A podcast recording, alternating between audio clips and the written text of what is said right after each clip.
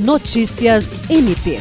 Diante da apressada decisão da Câmara dos Deputados de colocar em votação a proposta de emenda constitucional PEC 05/2021, que pode causar prejuízo sem precedentes ao Ministério Público Brasileiro e ao próprio sistema de justiça, o Conselho Nacional de Procuradores Gerais dos Ministérios Públicos dos Estados e da União e a Associação Nacional dos Membros do MP lançaram nota conjunta para repudiar essa tentativa de enfraquecer a atuação do MP. Os dirigentes do Ministério Público Brasileiro relembram que o controle disciplinar não pode se transformar em desconfiguração ou análise de decisões em casos concretos, papel esse que já cabe ao Poder Judiciário.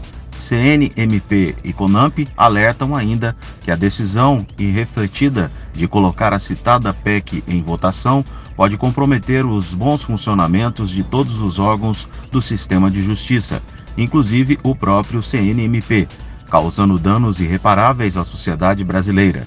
William Crespo para a Agência de Notícias do Ministério Público do Estado do Acre.